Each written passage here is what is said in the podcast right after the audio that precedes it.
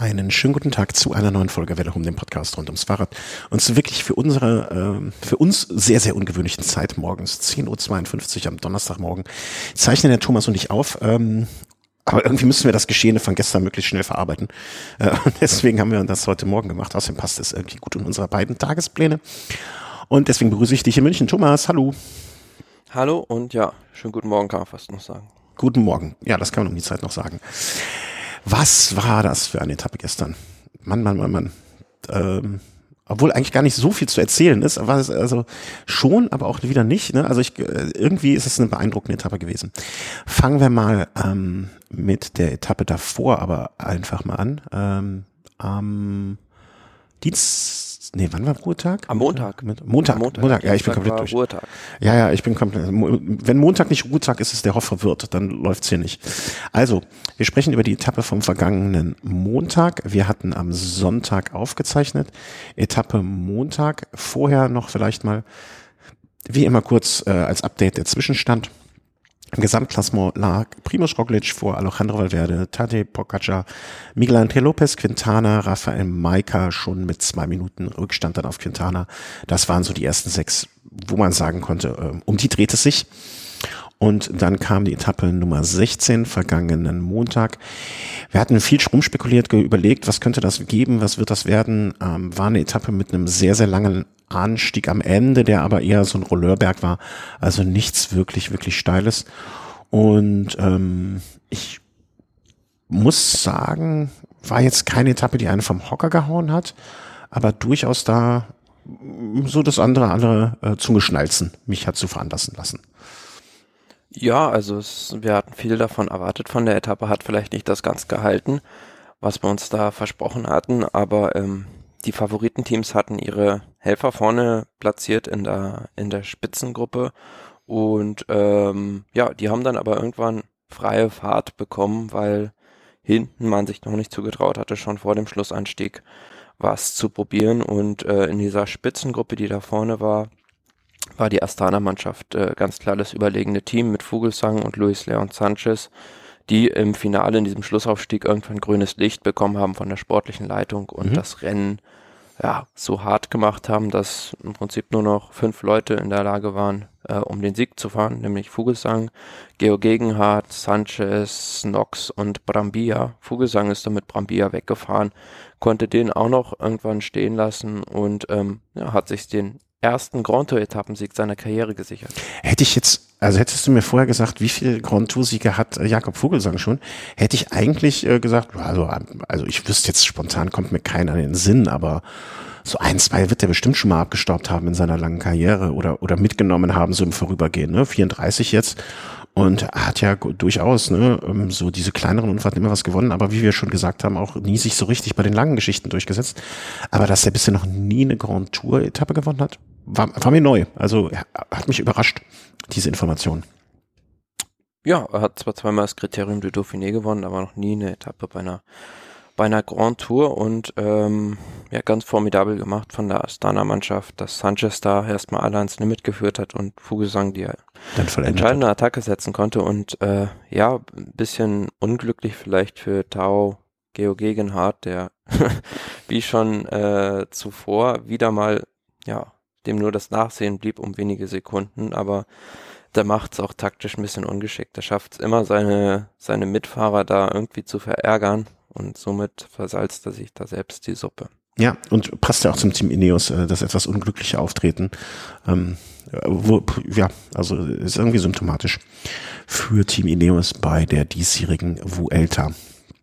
Ja, Mhm. und bei den Favoriten ähm, ist dann doch noch einiges passiert in dem Schlussaufstieg. Ähm, Lopez und die Astana-Mannschaft haben hinten doch noch was probiert. Der hatte dann attackiert und ja, bei diesem ersten Angriff konnte zunächst auch nur Tadej Pogacar mitfahren. Selbst Roglic hatte da ein paar Probleme, aber der hat dann mit einem kontinuierlichen Tempo irgendwann das, diese Lücke schließen können und dann hat sich gezeigt, dass äh, Valverde an dem Tag äh, nicht seine beste Form aufwies.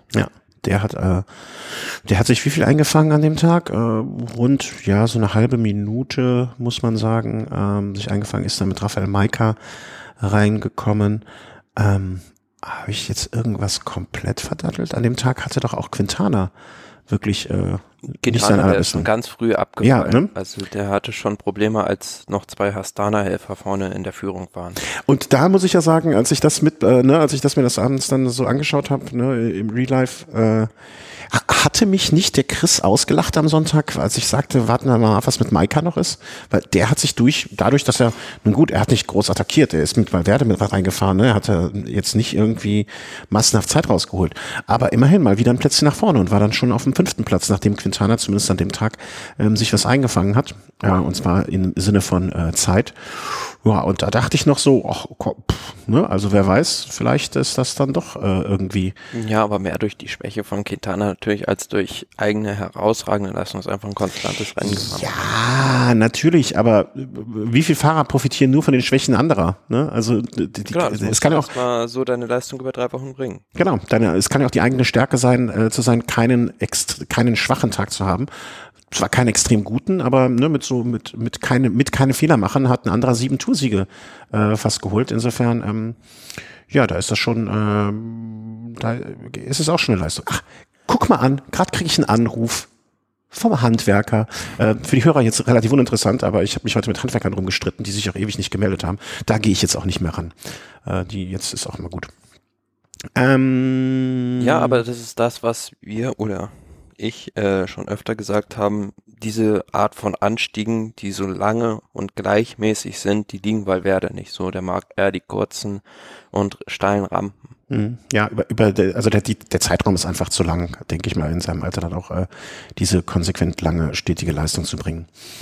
Ähm, mit äh, Dienstag war dann Ruhetag. Äh, ich denke mal, das, was an Meldungen äh, vom Ruhetag dann so rausgekommen ist und rausgegangen ist, werden wir am Ende der Sendung im, als Sonstiges verbuchen. Ja, vielleicht noch die Situation ja? im Klassement danach. Ach so, habe ich das vergessen? Entschuldigung. Weitestgehend unverändert. Also Roglic nach wie vor vor Valverde, aber jetzt zwei Minuten 48, dann Pogacar 3,59, Miguel Angel Lopez äh, 3,42, Pogacar, Miguel Angel Lopez 3,59, dann Maika einen Platz gut gemacht, 7,43 auf Platz 5 vor Quintana und ansonsten in die Top 10 unverändert. Ja, also ist da diese, diese Lücke, die zwischen Miguel Angel Lopez und, und Raf, äh, oh, warte, Miguel Angel Lopez und Rafael Maika, die ist quasi geblieben, nur Quintana ist quasi noch hinter, gefallen.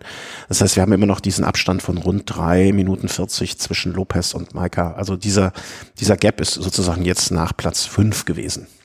Und wir haben es lange herbeigeredet, ähm, das Bergtrikot hat an dem ah, Tag ja, den Besitzer gewechselt von Angel Matrazzo zu, zu Geoffrey Bouchard, der in der Spitzengruppe war an dem Tag und äh, sich gegen Matrazzo aus der Spitzengruppe durchsetzen konnte. Ja, endlich, äh, endlich, endlich. Also nein, nicht, dass ich es ihm nicht gegönnt hätte, aber äh, ich glaube, er ist da auch nicht ganz traurig gewesen. Obwohl ich gestern noch gesehen habe, ne, er hat sich also wieder, keine Ahnung, Twitter, Instagram oder so, er hat sich via Social Media gemeldet und äh, will jetzt doch nochmal um das Trikot kämpfen. Ähm, schöne, schöne Geschichte. So, dann würde ich sagen, kommen wir jetzt zu der Etappe, die wahrscheinlich auch, wenn man an die Vuelta 2019 denkt, wohl die wird, die einem als erstes einfällt. Und zwar, ähm, ja, die Etappe von gestern, 220 Kilometer. Ein bisschen hügelig, aber jetzt keine großen Schwierigkeiten, dachte man vorher. Ähm, ich weiß gar nicht, ob du den Wind vorher ins Spiel gebracht hast. Ich, äh, ich sage jetzt einfach ja, weil es dir gut zu Gesicht steht, aber so richtig weiß ich es auch nicht. Und es war eine Etappe, wo wir jetzt gesagt haben, ja, vielleicht Ausreißer, ne, aufgrund des einen Hügels, der da so nach rund 80 Prozent kommt, bei Kilometer 100, irgendwas, was ich nicht lesen kann. Aber so richtig was erwartet haben wir da nicht. Und dann kam es aber wirklich komplett anders als gedacht. Ja, wir haben ja beim letzten Mal gesagt und äh, auch schon ein bisschen abgeglichen, die Profile, also auf der Vuelta-Seite sieht es ja relativ harmlos aus, die Etappe, aber bei Pro Cycling Stats geht's da im Prinzip den ganzen Tag so zickzackmäßig nur rauf und runter.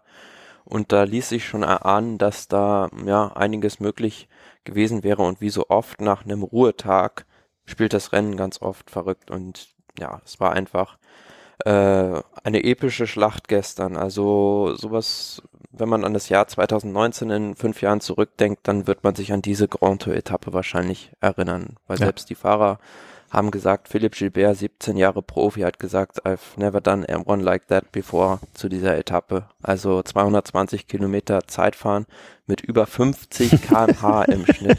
Also es war den ganzen Tag zunächst ähm, Rückenwind von der, von, ja, quasi Seitenwind von hinten, also der leicht von hinten geschoben hat und dann im Finale Rückenwind. Deshalb war die Etappe auch so schnell, aber es ging von Kilometer, Kilometer Null im Prinzip los, ging das Feuerwerk los und ähm, ja, da war eine Gruppe mit 43 Fahrern weg. Also das war schon keine Ausreißergruppe mehr, das war ein Drittel des Pelotons, das weggefahren mhm. war. Und die Leute, die da vorne drin waren, das äh, hat halt dieses Puzzle sozusagen zusammengesetzt, für das, äh, also die Ingredienzien, die nötig sind, um so eine Etappe zu kreieren, dass da so Leute drin sind. Zum einen die fast die komplette De König Quickstep-Mannschaft, Quintana, Keldermann, die dann jeweils noch mit ja, einigen Helfern und ähm, dazu noch ein Mann wie Sam Bennett und ähm, ja andere schnelle Leute, die auch ein Interesse daran hatten, diese Gruppe, diese Gruppe am Laufen zu halten. Und normalerweise ist es ja sehr schwierig, so eine große Gruppe zu organisieren. Aber dadurch bedingt durch die Zusammensetzung ähm, war es halt möglich, äh, möglichst schnell dann Vorsprung rauszufahren und ja, viele Klassementsfahrer haben sich dann auf dem falschen Fuß erwischen lassen und so, so war das ein brutales Ausscheidungsfahren, was, was ja über 200 Kilometer stattfand, was wir so in dieser Art und Weise lange nicht gesehen haben. Ja, also in der Tat. Also es war zwischendurch mal. Ich kann mich, ich, ich habe es gestern Abend äh, aufgrund der, ich sag mal, äh, bevor die Bilder, TV-Bilder überhaupt kamen, hattest du schon geschrieben, äh, episch, was hier gerade passiert. Und deswegen habe ich mir gestern Abend dann die Zeit genommen, ich glaube noch zweieinhalb Stunden nachzugucken. Ähm, zwischendurch hieß es mal, die sind gerade 45 Minuten vor dem errechneten besten Schnitt.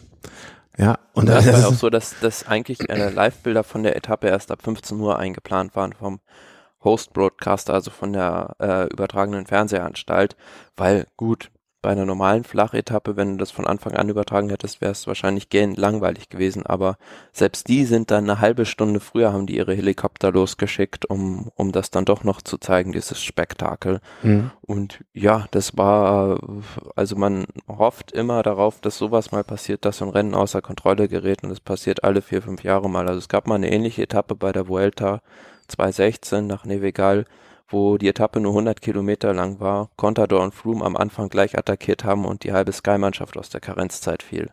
Ja, aber sowas habe ich, habe ich, äh, der eben auch schon das ein oder andere Rennen gesehen hat, auch noch nie gesehen. Es war dann so, also es gibt auch, wenn man ganz, wenn man es ehrlich sagt, so viel ist gar nicht passiert. Ne? Also als einmal die Situation stand, ähm, die Truppe ist vorne, irgendwie, ich weiß jetzt nicht genau Zahl, sagen wir mal 30 bis 35 Fahrer, ist einfach Vollgas gefahren die ganze Zeit. Äh, irgendwann hatte man sich auch daran gewöhnt, dass sie die ganze Zeit mit, mit 50 bis 60 kmh auch mal zwischendurch 68 und 70 gefahren sind. Ne? Die, die bretterten vorne rum. Hinten hatte sich das auch alles so eingependelt auf äh, so einen Abstand von fünf Minuten, fünf Minuten 40, sechs Minuten, irgendwie sowas immer um den Dreh.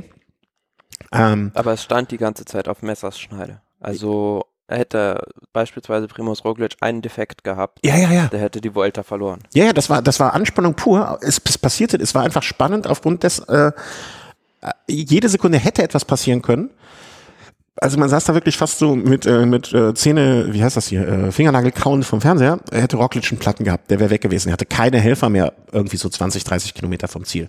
Er war alleine in dieser Gruppe isoliert. Also das, was man als Gegner, als als als als äh, möglicher noch Kandidat fürs Podium oder sogar auf den Titel ähm, haben möchte. Man hat den den Leader des Teams, äh, den Träger des roten Trikots komplett isoliert in einer Gruppe von vielleicht wie viel waren das noch, äh, diese Gruppe? 25? Die am Ende ins Ziel kamen, 15, ja. 20 Leute. Ja. Also, und das auf einer Flachetappe und nicht auf einer Bergetappe. Äh, ich meine die Gruppe Roglic, also die Gruppe, auch 25, 30 Leute oder so ungefähr, oder? Ja. Ja. Das könnte schon hinkommen. Ähm, dort. Äh, Aber es gab ja auch dann diesen einen Moment, wo halt alle Helfer von Roglic aufgeraucht waren. Ja. Und da, das fand ich halt sehr spannend. Also ohne die, die Schützenhilfe anderer Mannschaften hätte es nicht geschafft, das Trikot an dem Tag zu verteidigen, weil die Mannschaft war weg und dann äh, hat er riesiges Glück gehabt, dass Astana ihn da gerettet hat. Ich habe mich die ganze Zeit, also ich habe, ich hätte gerne so Mäuschen gespielt in den anderen Autos. Ne? Ich, ich hätte gerne gewusst, äh, also die, äh, um es genau zu benennen, Auto Astana, Auto, Auto, äh, Auto Movie, weil die Movies spielten ja auch eine ganz komische Rolle. Äh, Quintana vorne mit, ich sage jetzt mal zwei, drei Helfern noch einerseits natürlich bestrebt, möglichst äh, die Situation zu haben, dass er ausholen kann auf Valverde, auf äh, Pogacar, auf Lopez und auf Roglic, auf alle.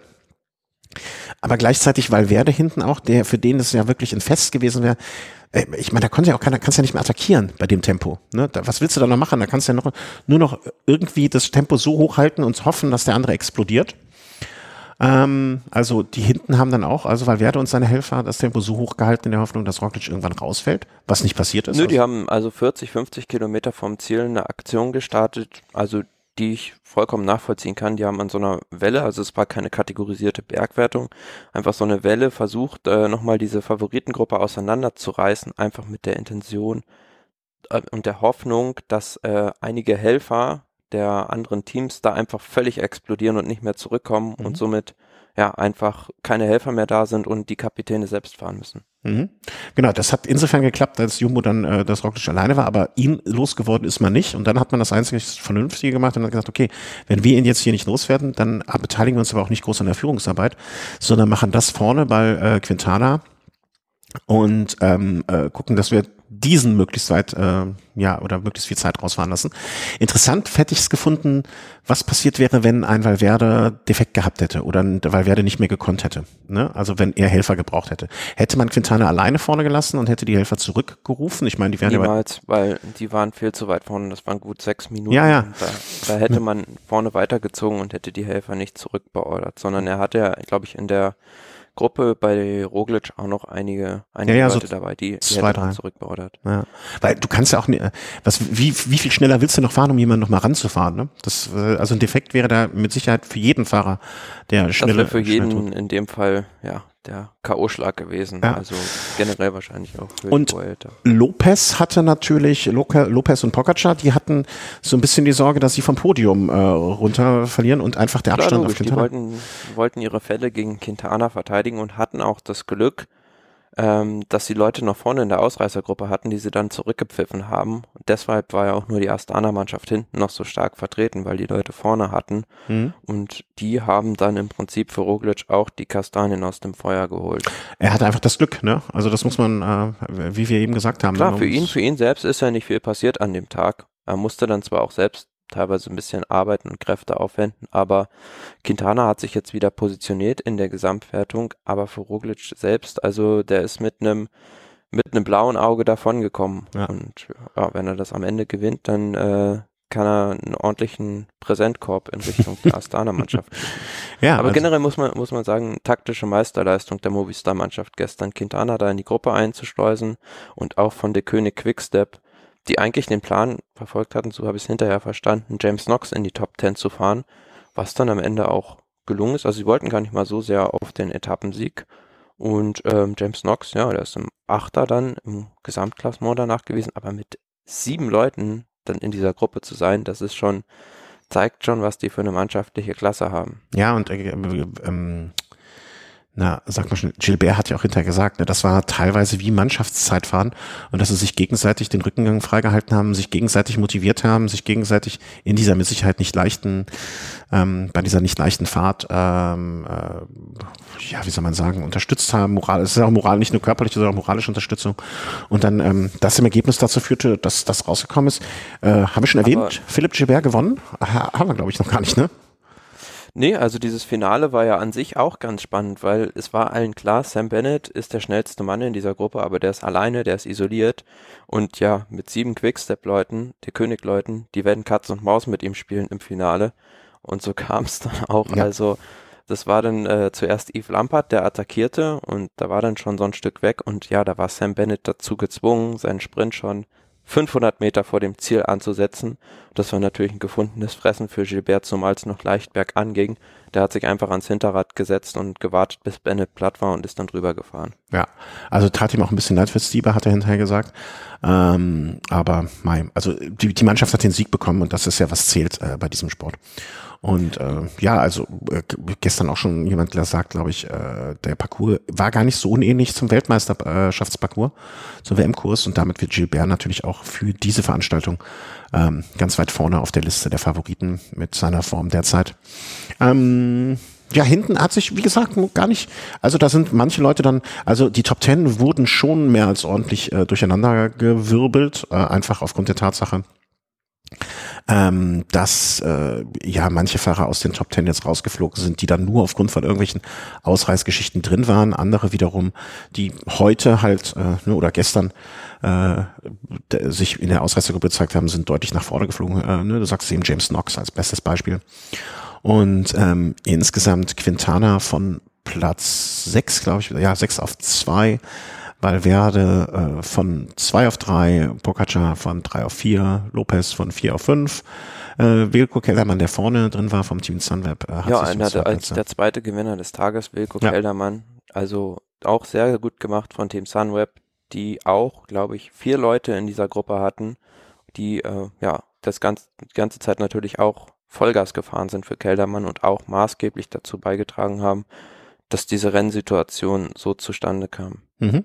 Ja, hat man auch zwischendurch gesehen, wie sie hinten zu viert quasi hinten dran hingen und sich besprochen haben, was passiert jetzt, was machen wir.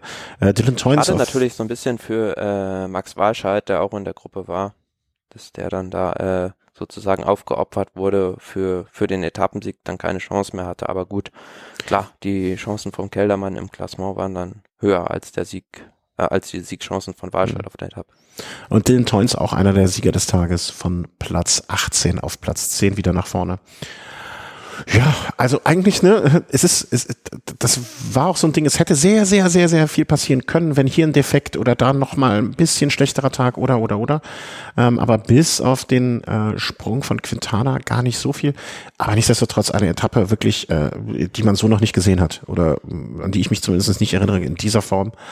Und ähm, ganz große Werbung für die Vuelta und ihren Sport, muss man ja einfach sagen. Zum Zungeschnalzen, ja, die Vuelta hält öfter mal solche Überraschungen bereit. Also 2012 gab es ja diese Etappe, wo Contador das Ding gedreht hat oder äh, 2015, da kommen wir später noch dazu, gab es diese Etappe, wo Aro und Landa äh, Tom Dumoulin am vorletzten Tag noch aus dem Trikot gefahren haben.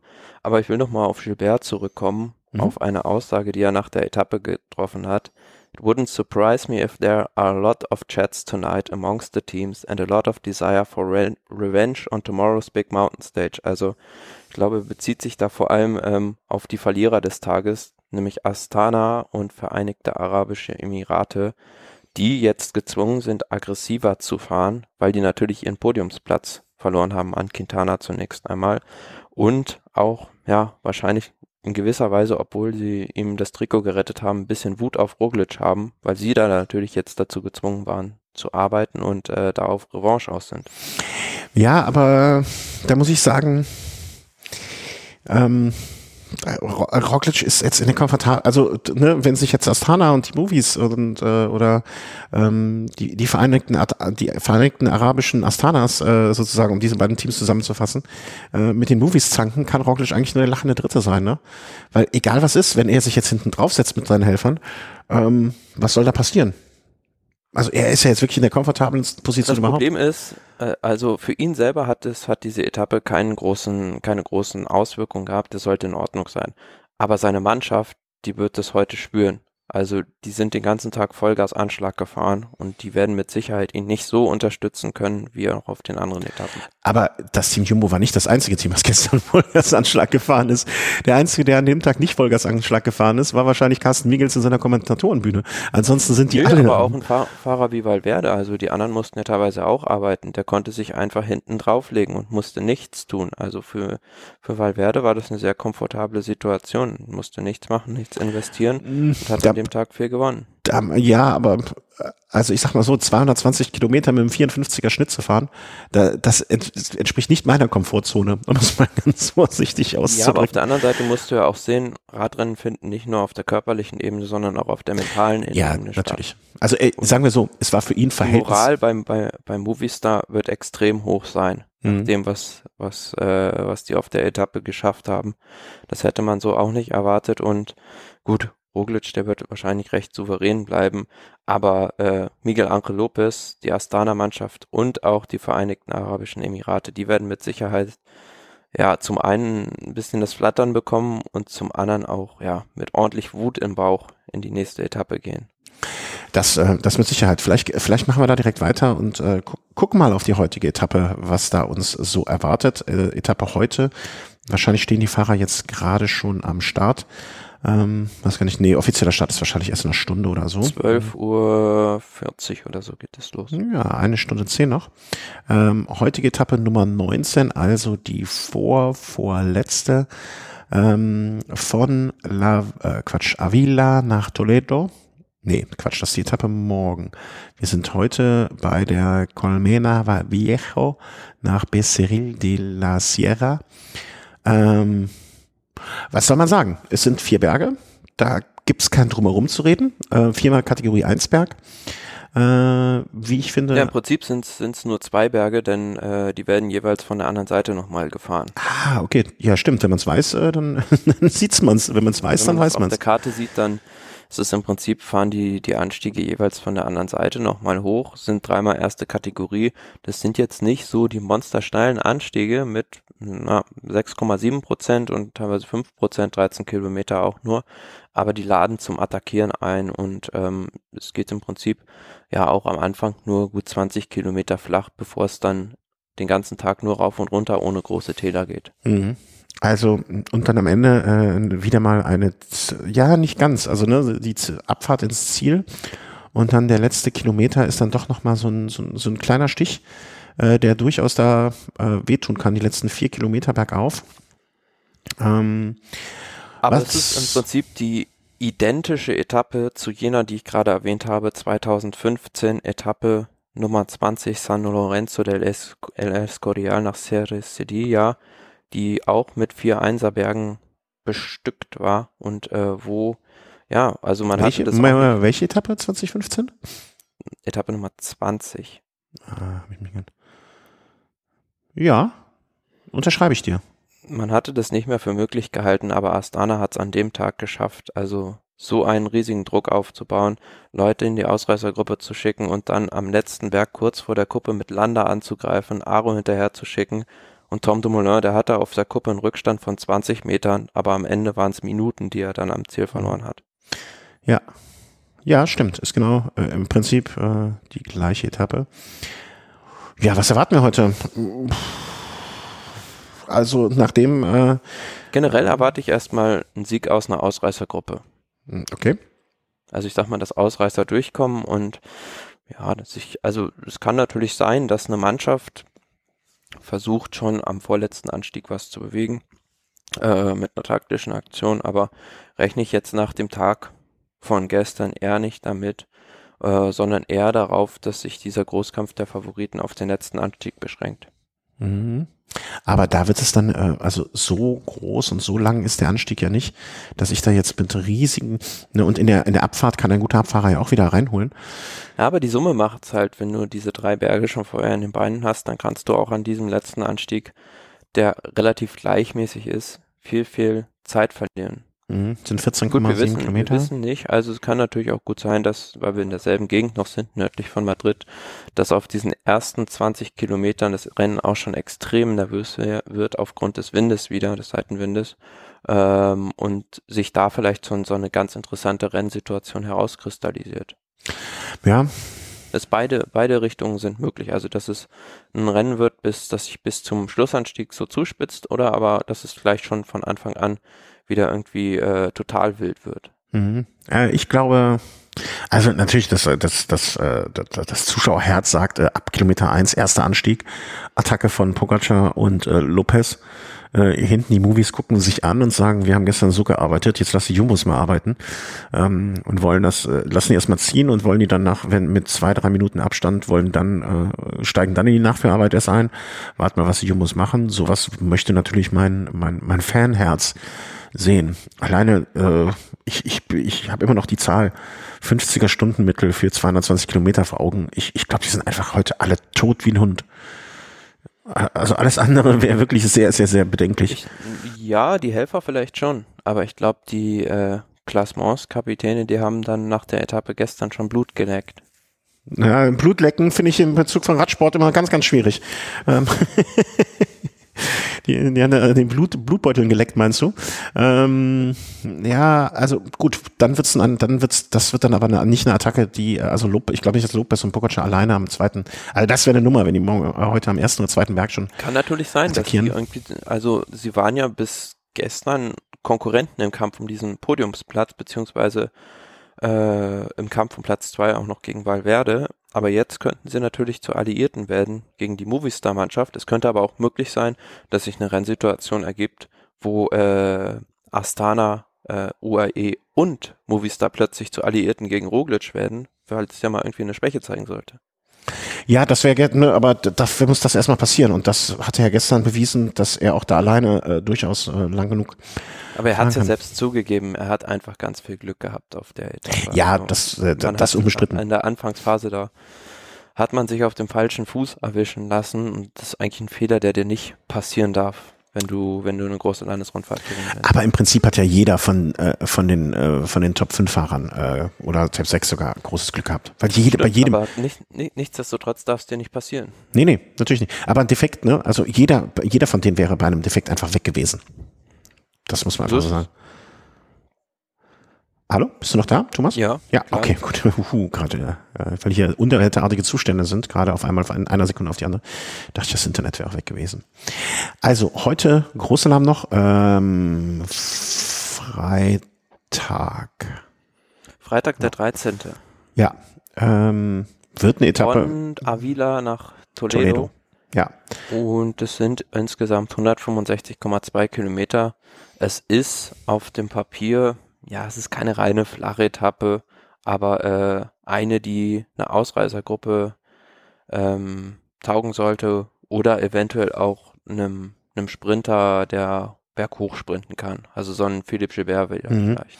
Wobei ich mir auch gut, also das wird, äh, ich, ich glaube am Freitag äh, erwarte ich nicht zu viel. Das wird eine ruhige Etappe. Ja, und Samstag ist dann ähm, Arenas de San Pedro nach Plataforma de Grendos. Ja, äh, ist die letzte große Möglichkeit. Etappe vor Madrid und ähm, so spektakulär sieht es jetzt auch nicht aus. 190,4 Kilometer zwar, aber es geht auch den ganzen Tag nur rauf und runter. Aber dieser Erstkategorieberg Puerto de Peña Negra, der ist äh, schon bei Kilometer 154 erreicht, der Gipfel, sprich schon so gut ja, 45 Kilometer vor dem Ziel und danach geht's immer so leicht wellig und nur noch seicht bergauf. Also wenn man da noch irgendwie was erreichen will, muss man spätestens äh, 50 Kilometer vor dem Ziel angegriffen haben. Ja, also ich, also wenn du an dem, hängt natürlich jetzt von den Abständen ab, die sich heute ergeben. Also ne, ich glaube, dass, äh, wie wir es schon mal bei einer anderen Etappe gesagt haben, wie Etappe 20 einzuschätzen das wissen wir eigentlich erst am Abend von der Etappe 19.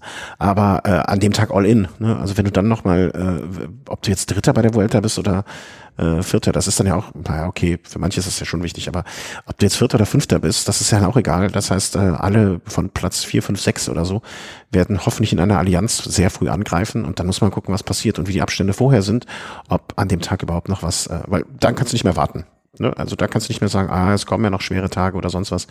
Das ist der Tag. Nee, weil äh, auf diesen geht. letzten vier Kilometern mit sieben Prozent wirst du nicht mehr so viel Zeit rausfahren können. Nein. Gut, falls es sich tatsächlich so darstellt, dass es nur um wenige Sekunden im Klassement geht, dann könnte man auch darauf lauern.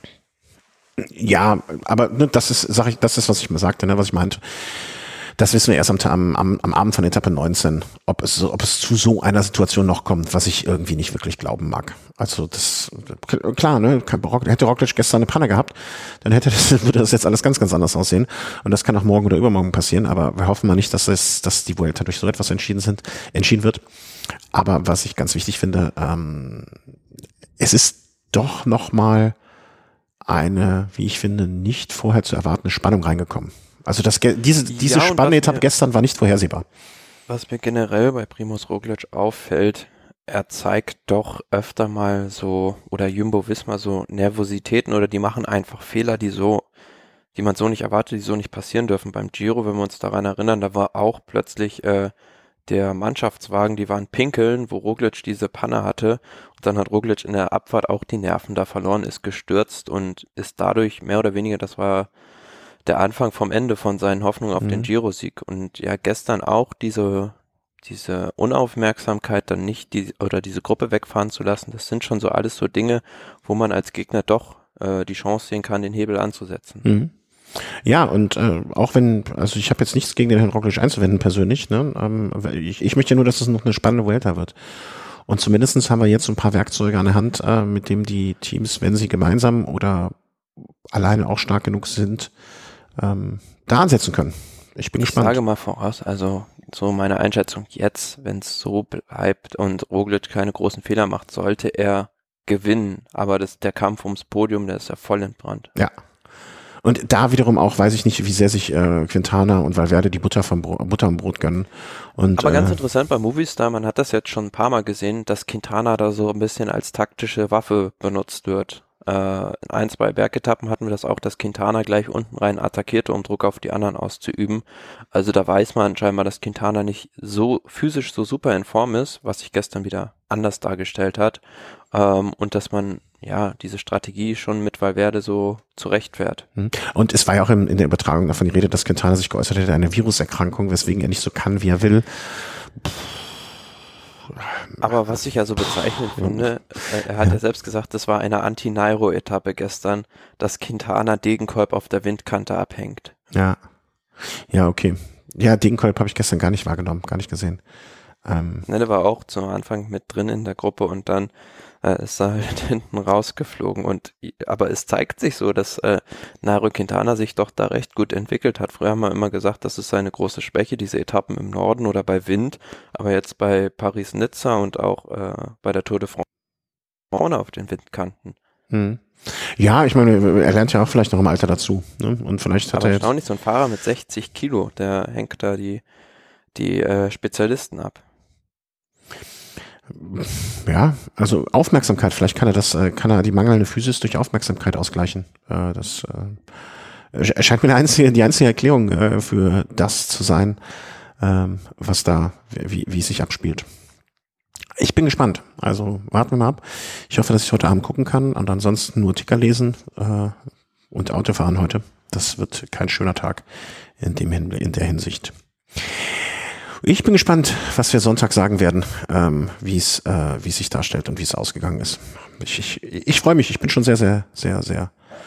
Äh, und ich freue mich auch, ne, dass, äh, also weiß ich ja, was für Hörer äh, überhaupt interessant ist. Morgen äh, fahren wir zwei eine Runde. Also da werde ich dich auch mal auf die Windkante nehmen.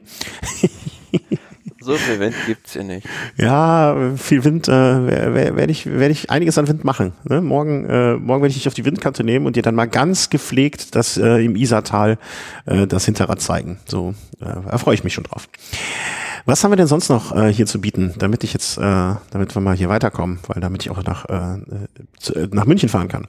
Äh, Tour of Britain, da hat sich äh, einer gezeigt, äh, mal kurz und hat einen Sprint angezogen wo man sich auch denkt, Mann, Mann, Mann, also der, der wäre gestern für diese Etappe vielleicht auch jemand gewesen, der den Sprint hätte da gut voll, äh, vollenden können. Ja, es wäre interessant gewesen, wenn Mathieu van der Poel auch bei der Vuelta dabei wäre. Das ist nämlich auch so ein Spezialist für diese Windkanten und äh, auch für solche Etappenfinals vor allem. Der hat bei der Tour of Britain auf der Etappe 4 war das, ähm, eine ganz beeindruckende Leistung gezeigt. Und ja, Matteo Trentin unter anderem und ähm, dem Rest der Leute, die da anwesend waren, mal im Sprint einfach ein paar Sekunden zum einen abgenommen, aber auch einfach, ja, einen Ja. Sprint gezeigt, als würde er, Ja. würde er von einem Katapult losgelassen werden. Oder als wäre der, kennst du das am, am Flughafen, wenn da diese, ähm, diese Rollbänder sind, wo man drauf geht, weißt du, das Ganze noch zu beschleunigen. Als wenn er auf so einem Rollband gestanden hätte und an dem normal äh, oder auf dem Rollband gegangen wäre und auf der anderen Seite wären die normalen Menschen gehend gewesen. Also das war, ich glaube, wenn, wenn man sich irgendwann mal in 20 Jahren überlegt, wie hat, hätte das ausgesehen, wenn ein Fahrrad einen zusätzlichen Motor gehabt hätte, dann kann man das Video auspacken. Nicht, dass ich das Mathieu van der Poel irgendwas unterstellen würde, sondern einfach nur so, äh, so ist ein, kann, könnte ein zusätzlicher Turbo wahrscheinlich aussehen. Ähm, ganz, ganz, ganz beeindruckende Geschichte, die da passiert ist. Ja, aber die, die generell die Etappe, äh, da war so ein bisschen eine Einstimmung auf die Weltmeisterschaften in Yorkshire, wie das so aussieht. Also wir kannten das ja schon von der Tour 2014, wo die da durch diese Hügel gefahren sind, durch diese grüne Landschaft in Yorkshire. Und das war ein sehr schönes Rennen. Also ich habe mir das den ganzen Nachmittag angeguckt und beeindruckend zu sehen, weil es auch die ganze Zeit ja so hin und her ging. Da gab es dann auch so eine ganz lustige Szene, habe ich hinterher nicht mehr gefunden, leider. Da hat, äh, das war von Dimension Data, äh, einer aus dem Teamwagen heraus, dem Kameramann, so zwei, drei Gummibärchen hingereicht. Und dann äh, hatte dem, dem Motorradfahrer dieses Kamera, äh, dem Motorradfahrer dieses Kameramotorrads auch, da wollte er so ein paar Gummibärchen nehmen und der Motor Motorradfahrer hat dann die ganze Packung genommen und ist weggefahren. Die Engländer, ein lustiges Völkchen dort im, äh, auf der Insel. Naja, nicht in jeder ja, Hinsicht gerade. In, in Hinsicht auf die Weltmeisterschaften, wenn man mal so die belgische Nationalmannschaft anguckt, die haben Philipp Gilbert in Topform, äh, ja, und äh, noch ein paar andere Kandidaten dabei. Das, ja. Äh, Aber die Niederländer mit, äh, mit ähm, Mathieu van der Poel, äh, Klar, die haben, ja. die haben Mathieu van der Poel beispielsweise, ähm, Tom Dumoulin wird leider nicht mehr fit, aber bei den Belgiern, da ist da halt noch ein Greg van Avermaet da, da ist noch ein Wout van Aert, der wird nicht dabei sein, aber noch zum Beispiel, wen haben wir noch? Remco Evenepoel. Ich, also, auf den wollte ich jetzt gerade auch noch hinaus, ne? Der, welcher, wird gespannt, welches Rennen er fährt? U23 oder die Herren direkt? Nee, der wird bei den Herren starten. Okay. Ja, und das äh, wird ein sehr interessantes Duell zwischen, im Prinzip, ich rechne mal damit, Gilbert, Van der Poel, Evenepoel und äh, Valverde, na, wenn er noch kann. Schnell, Valverde, genau. Ja. Ja, also könnte interessant werden. Wird ein schöner Tag, glaube ich, den wir uns da machen können. Aber ähm, ja, da, das ist wann ist wann ist die WM? Ich habe den Termin gar nicht im Kopf. Äh, Irgendwann so Anfang Oktober, ne? Nee, schon Mitte, Ende September. Das wäre, wir haben ja jetzt Mitte September. Äh, warte mal, warte mal, warte mal. Wo haben wir denn? UCI World Tour, UCI World Championships, da haben wir es doch. 28.09. Ja, 28.09. Äh, genau. Das Frauenrennen und äh, 29.09. ist es. Ja, und zwei, zwei Wochen noch. Ja. Ähm, äh, dum, dum, dum. Ja, gut, zwei Wochen noch, da kann auch viel passieren. Da kann, da kann, da kann sich ja noch so mancher äh, was holen. Machen wir noch Sonstiges, würde ich sagen. Das war, was du so zusammengetragen hast. Lustig auch, wo du gerade meintest, hier mit Motorrad und so weiter, du äh, nur kurz erwähnt. Ich hatte das gestern noch bei der Übertragung gesehen, du hast es auch hinterher gesehen, hast, äh, hast mir das geschickt. Äh, der Streckenposten bei der Vuelta, der einfach umgekippt ist. Ich habe gar nicht gerafft, warum. Der ist einfach umgekippt auf einmal, ne? Also er hat es gedreht. Ich habe im Moment auch im TV-Bild überhaupt nicht begriffen, warum ist der da jetzt auf die, auf die Straße gepurzelt. Ja, wie so ein Pirelli-Männchen, so einfach umgefallen. Also, naja, wenn, wenn, du mittags in Spanien schon mal das Rotweinchen auspackst, dann kannst du schon mal als Streckenposten, es ist langer Tag, es ist langweilig, die Sonne scheint dir auf den Kopf. Ne? Und dann hast du mal gerade irgendwie zehn Sekunden, in denen die Fahrer an dir vorbeirauschen. Ja klar, Rausch und Rausch gehört dann zusammen und zack, liegst du da auf dem, auf dem, auf dem, auf dem Rücken. Sehr schönes Bild. Ähm, was haben wir denn unter Sonstiges? Äh, als erstes haben wir, dass Walscheid vom Teen Sunweb weggehen wird. Ähm, haben die Spatzen schon so ein bisschen von den Dächern gepfiffen. Ähm, wird jetzt gehen zu Dimension Data. Bin, bin gespannt. Also ist so ein wie soll man sagen? Ja, schade. So ein, ja, also, schade, aber auch so ein Wechsel zu, zu, einer, zu einem, also ich will jetzt da nicht schlecht über die Mannschaft der Menschen Data oder NTT, wie die im nächsten Jahr heißen werden, reden, äh, aber es ist gefühlt das Schlusslicht der World Tour und von einem der ambitioniertesten Mannschaften zu dem Schlusslicht zu wechseln, hm.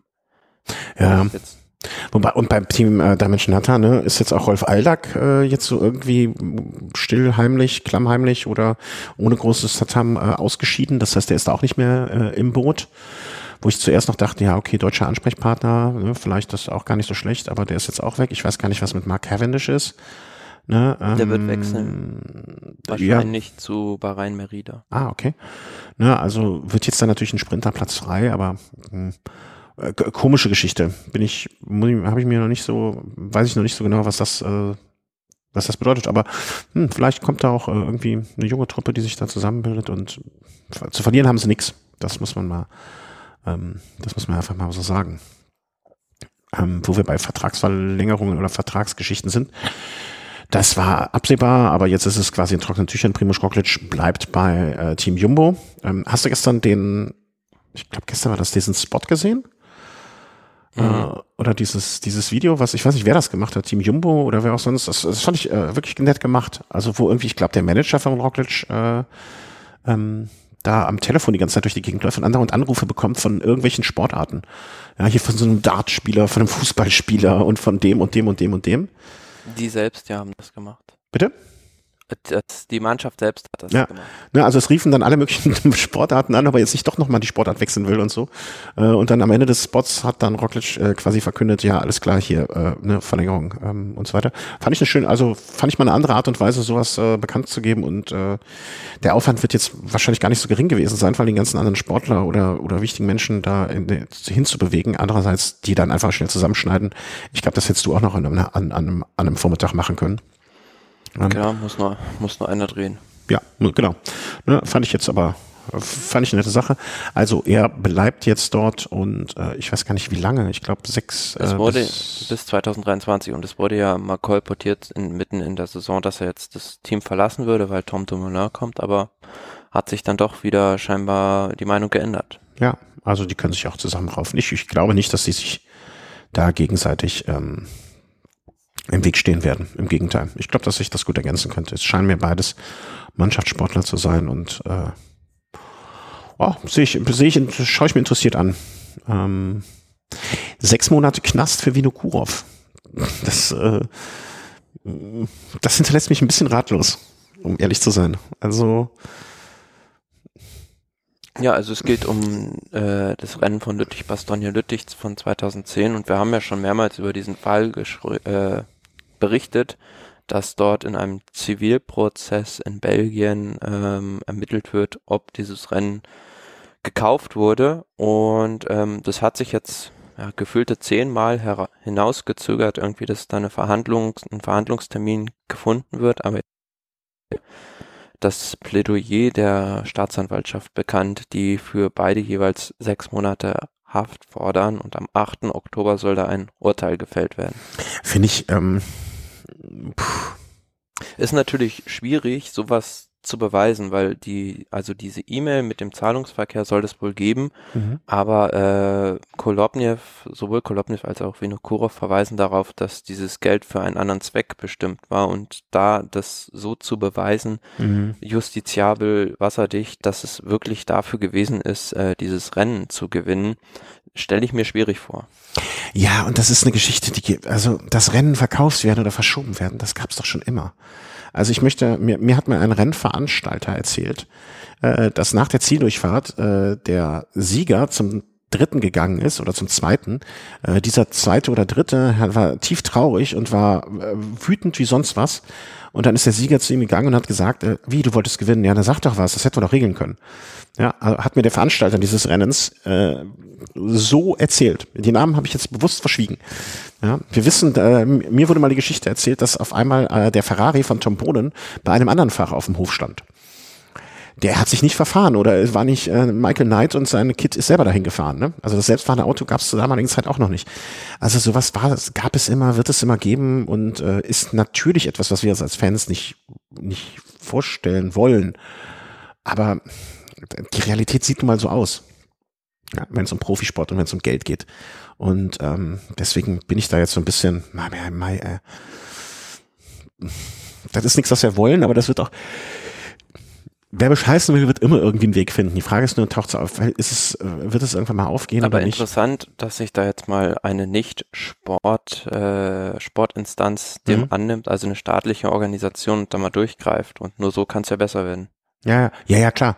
Also ne, oder so kann es zumindestens ähm, denjenigen, die betrügen wollen, signalisiert werden, pass mal auf, ähm, wir kriegen das mit, wir wissen das und wir tun was dagegen. Ne, Aber die Dinge, wie gesagt, die Dinge, die im Sport schieflaufen, äh, da wird immer vorgegaukelt, dass es die sportlichen Instanzen sich da, dafür eine Zuständigkeit haben, aber die schaffen es halt selbst nicht, diese Dinge zu regulieren, weil da verschiedene Interessenskonflikte bestehen. Aber wenn dann mal irgendwie was passiert oder sich was tut, dann ist es in der Regel durch äh, externe Staatsanwälte und mhm. Leute, die von, von staatlichen Institutionen da drauf, da drauf schauen. Ja, so oder, oder, oder sowas wie die, äh, wie so eine Steuergeschichte, ne? Also äh, bei Verbrechen grundsätzlich, ne? Die dann Klar, aber generell würde ich halt mal diese ganze Sportgerichtbarkeit so ein bisschen in Frage stellen du, ja, und auch die Verbände, die dahinter stehen. Ne? Mir hat jemand mal, der beim, äh, wo ist dieser Sportsgerichtshof? Ist der in, in, in Belgien? Gibt es da einen oder in den Niederlanden? In Lausanne. Ja, gibt es aber nicht einen auch in den Niederlanden oder Belgien? Hm, weiß ich nicht.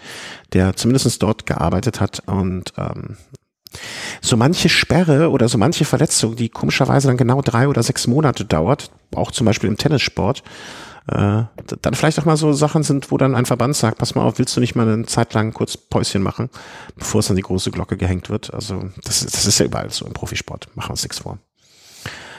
Wir hatten vor zwei Sendungen, glaube ich, noch darüber gesprochen, äh, was mit Ryan Dennis eigentlich ist. Oder ich weiß gar nicht mehr, wie ich darauf gekommen bin, aber ich habe irgendwie, stand auf einmal im Raum und äh, irgendjemand hat ihm wahrscheinlich Bescheid gesagt, dass wir darüber gesprochen haben und gerne noch etwas dazu wüssten. Und ähm, ja, auf einmal meldet sich Ryan Dennis dann. Also kurios. Auf einmal, wie, wie aus dem Nichts. Und ich sag mal so, also es geht einerseits darum, dass er sich wieder meldet und bei der WM starten möchte. Aber zum eigentlichen Vorfall, also was jetzt genau dazu geführt hat, dass er so ausgestiegen ist, er, er tut das in diesem Interview so ein bisschen ab, als wäre das eigentlich jetzt gar nichts Großes und äh, dass das überhaupt so hochgehängt würde. Und er hat sich jetzt von Twitter verabschiedet, weil da seine Frau schon äh, benachrichtigt wurde, dass sie sich doch mal melden soll und so weiter. Ähm, ich fand das ein komisches Interview, weil eigentlich war es eines der nichtssagenden Interviews, also ganz, ganz. Ja, total darum, den heißen Brei ja, ne? Also so ein bisschen, ja, er wollte, wollte mal wieder in die Öffentlichkeit was tun oder was sagen, aber im Prinzip hat er nichts gesagt. Genau, das war alles so bla bla bla bla bla. Ja, nee, war gar nicht so schlimm und äh, alles schon gut und und. Aber und. es lässt so ein bisschen durchblicken, also was ich vermute, dass er einfach mentale Probleme hat und dass die auch einfach dazu geführt haben, zu diesem Ausstieg. Er ist ja schon mal mitten in der Saison von einem Team zum anderen gewechselt, ne? Und äh, ich weiß nicht mehr wo und wer, aber irgendwer hatte dann auch schon mal gesagt, ne, der muss halt seine, äh, auf Englisch klingt das ja immer dann viel schöner, äh, dass er hier irgendwie seine Dämonen in den Griff bekommen muss. Ne? Er scheint wohl da irgendwie ein Problem zu haben, sei es mit, äh, mit, mit Frustration umzugehen oder womit auch immer umzugehen. Auf jeden Fall äh, scheint er da eine kurze Zündschnur zu haben. Und äh, ja, ne, also er ist ein Fahrer, der durchaus seine, ähm, seine Talente hat und seine Leistungen in Situationen abrufen kann, aber ich übertreibe jetzt bewusst, ein Stinkstiefel in der Mannschaft ist halt ein Stinkstiefel in der Mannschaft, ne? Und das, äh, egal wie gut er ist, das kann halt dann immer dazu führen, dass es halt nicht ganz so rund läuft. Also, nee, ich also, bin gespannt. Ja, also er will auf jeden Fall jetzt bei den bei den äh, Zeitfahrweltmeisterschaften versuchen, seinen Titel zu verteidigen. Und ähm, muss man natürlich mal sehen, weil er jetzt da irgendwie auch gesagt hat, er kann dann nur mit dem Equipment von der australischen Nationalmannschaft starten. Normalerweise ist ja im Zeitfahren kommt es dann schon darauf an, dass du halt hundertprozentig auf dich abgestimmtes Material hast. Mhm. Ja, ich bin gespannt. Also ich weiß nicht, was mit was die Australier ausgestattet sind. Sonst, aber ich hoffe mal, dass er noch irgendwie ein Zeitfahrrad da rumstehen hat. Und äh, ich bin ähm, also ich bin gespannt. Ne? Also ich äh, weiß nicht, ich mag ihn ja eigentlich irgendwie, aber äh, so ein, ich weiß nicht, ob ich ihn gerne im Team hätte. Sportlich gesehen hat er einen großen Sprung nach vorne gemacht. Also er ist Zweiter der Tour de Suisse geworden in diesem Jahr und äh, hat sich da auch in Richtung Rundfahrten ganz gut verbessert. Aber ja, schade, dass das dann so bei der Tour eskaliert ist. Ja, ja, ja komische Geschichte. Und hat mit 29, ne, also er hätte jetzt eigentlich noch, sagen wir mal, sechs, sieben gute Jahre bestimmt vor sich haben können, ne? Aber jetzt, also nächstes Jahr geht ja sein, äh, sein Termin, sage ich schon, sein Vertrag noch. Aber wie es dann weitergeht, also als Team Bahrain Merida müsste der, also für mich als Teamchef müsste der nächstes Jahr schon wirklich eine sehr, sehr tolle Leistung aufs Papier bringen, äh, damit der, damit ich den weiter beschäftige. Ja? Und wie gut er dann einen Anschlussvertrag irgendwo anders bekommt, ist jetzt auch mal auf äh, dahingestellt. Hm, das äh, ist ja jetzt auch nicht äh, direkt klar, dass da die, äh, wie soll man sagen, die Bewerber, äh, die Teams da auf der Mappe stehen. Letzte Meldung noch. Äh, Schachmann Maximilian sagt die WM ab. Ähm, ja, schade. Also er hatte ja. eigentlich noch darauf gehofft, nach der Verletzung wieder fit zu werden, aber Jetzt hat er, ist er dann nochmal krank geworden, hat einen Infekt gehabt und das hat ihn so weit zurückgeworfen in der Vorbereitung, dass es für ihn keinen Sinn macht, dann äh, irgendwie mit 70 Prozent oder so bei der WM am Start zu stehen. Was ich jetzt äh, irgendwie zwei Wochen vorher schon, oder wenn, von wann ist die Meldung? Ist die von, äh, steht das ja, ja, vor 24 Stunden, ne? Was ich jetzt so, wir haben heute den 11., 29, so zweieinhalb Wochen vorher finde ich das schon ähm, krasse Aussage. Also ich meine, klar, hast du vielleicht noch eine Verantwortung bei einem WM-Rennen anders als woanders, dass du gegebenenfalls jemanden nachnominieren kannst. Aber ähm, der, da muss er ja schon wirklich tief ins Tal gefallen sein, dass er jetzt zweieinhalb Wochen vorher schon sagt, nee, das wird nichts mehr. Ja, aber er ist halt einfach krank geworden und dadurch, äh, ansonsten hätte es ja wahrscheinlich noch geklappt. Hm. Ja. Ja, ich, ich denke mir immer, ha, vielleicht klappt es ja irgendwie noch, aber andererseits ist es natürlich auch vernünftig dann zu sagen, nee, äh, bei mir nicht, äh, wenn äh, das vielleicht äh, irgendjemand anders nachnominiert werden kann. Cool. Ja, schade. Also ich weiß nicht, wann, äh, wann es wieder zu so einem Kurs kommen wird, ne, dass er da irgendwie so eine Chance wiederbekommt. Das kann ja dauern.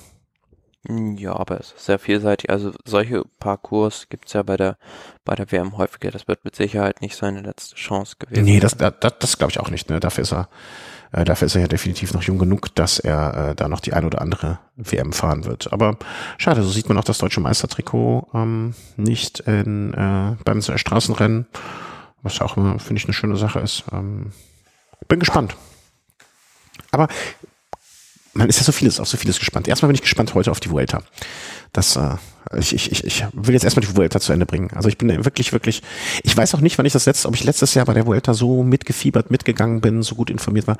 Klar hat das auch immer damit zu tun, dass man sich ja im Zuge auf die Vorbereitung, in der Vorbereitung auf die Sendung jetzt so ein bisschen mehr als sonst vielleicht damit beschäftigt, aber ähm, ich ja, aber wir sagen ja oft, die Vuelta ist langweilig. Aber nee. sie bietet oft diese Momente oder diese Etappen wie gestern, die weder bei der Tour noch beim Giro irgendwie vorhanden sind, wo einfach das Rennen komplett außer Kontrolle gerät ja. und was sich so jeder Radsportfan insgeheim erhofft und weshalb man auch so Radsport liebt, das hatte so ein bisschen Klassikercharakter. Auf jeden Fall. Also das war gestern eine Etappe, ähm, die, die habe ich bei keiner Rundfahrt äh, in der Form oder schon seit sehr langem nicht mehr gesehen. Und wer weiß, vielleicht äh, steht uns ja heute noch mal sowas bevor. bevor. Wann wird es erst am Ende des ganzen Wissens? Juti, das war jetzt eine schnelle, kurze Folge. Danke, Thomas, dass du dir trotzdem für diese schnelle Runde hier durch den Radsport äh, die Zeit genommen hast. Ich hoffe, ähm, ich hoffe, du hast äh, heute Abend äh, nochmal Carbo-Loading oder äh, am besten, also da ich ja weiß, dass du dass ungefähr der Unterschied äh, zwischen uns so ist wie äh, fällt mir ein, äh, wenn äh, wenn äh, wenn keine Ahnung, wenn Primoz Roglic und Valverde gegeneinander Skispringen gemacht hätten, so wird sich das morgen ungefähr darstellen und du bist äh, Roglic und nicht Valverde. Ähm, vielleicht gehst du heute Abend nochmal tanzen oder so und äh, haust, äh, bringst mir nicht die Laktatwerte durcheinander, äh, so dass ich morgen nicht ganz so schlecht auf dem Rad aussehe. Ähm, ansonsten wünsche ich dir und allen äh, Hörerinnen und Hörern äh, ganz viel Spaß bei der Vuelta die nächsten eins, zwei, drei, vier Tage noch und äh, bedanke mich wie immer ähm, heute ganz kurz für alle Unterstützung, die ihr uns gibt und äh, wir hören uns bald wieder. Tschüss. Ciao.